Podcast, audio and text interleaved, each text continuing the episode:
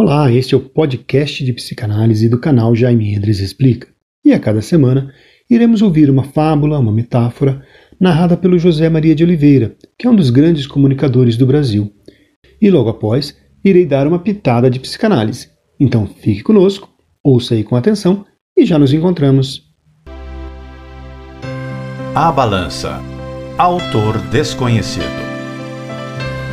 Quando menino, eu vivia brigando com meus companheiros de brinquedos e voltava para casa lamuriando e queixando-me deles. Isto ocorria, a maioria das vezes, com o Beto, o meu melhor amigo. Um dia, quando corri para casa e procurei mamãe para queixar-me do Beto, ela me ouviu e disse o seguinte: Vai buscar a sua balança e os blocos. Mas o que tem a ver isso com o Beto? Você verá. Vamos fazer uma brincadeira. Obedeci e trouxe a balança e os blocos. Então ela disse: Primeiro vamos colocar neste prato da balança um bloco para representar cada defeito do Beto. Conte-me quais são. Fui relacionando-os e certo número de blocos foi empilhado daquele lado. Você não tem mais nada a dizer? Eu não tinha, e ela propôs. Então você vai, agora, enumerar as qualidades dele. Cada uma delas será um bloco no outro prato da balança. Eu hesitei, porém ela me animou dizendo: Ele não deixa você andar em sua bicicleta? Não reparte o seu doce com você? Concordei e passei a mencionar o que havia de bom no caráter do meu amiguinho.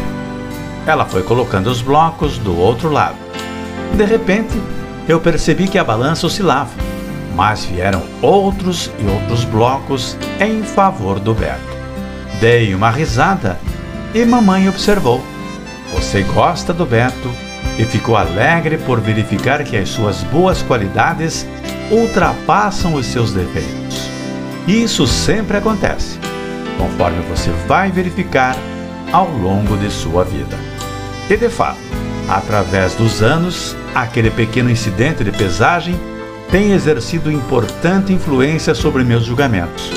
Antes de criticar uma pessoa, lembro-me daquela balança e comparo seus pontos bons e os maus.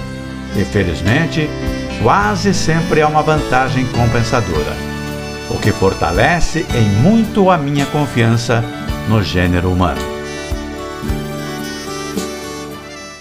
Naturalmente, temos uma tendência de sempre criticar e observar os erros dos outros. Naturalmente, sempre criticamos e sempre avaliamos, pesando a balança para o nosso lado, achando que sempre temos razão. Porém, quando realmente colocamos na balança certa as medidas justas e corretas, percebemos que muitas vezes o erro do outro, a atitude do outro, não é tão grande perto daquilo que ele nos faz de bem, perto daquilo que ele contribui com a nossa vida. Temos essa tendência, sempre observar o lado negativo, sem parar e colocar na balança o que aquela pessoa faz de bem para a nossa vida, o quanto aquela pessoa também contribui para o nosso crescimento.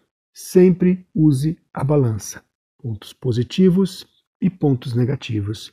Você vai se surpreender o quanto que os outros fazem de bem para nós. Um grande abraço e até o próximo podcast.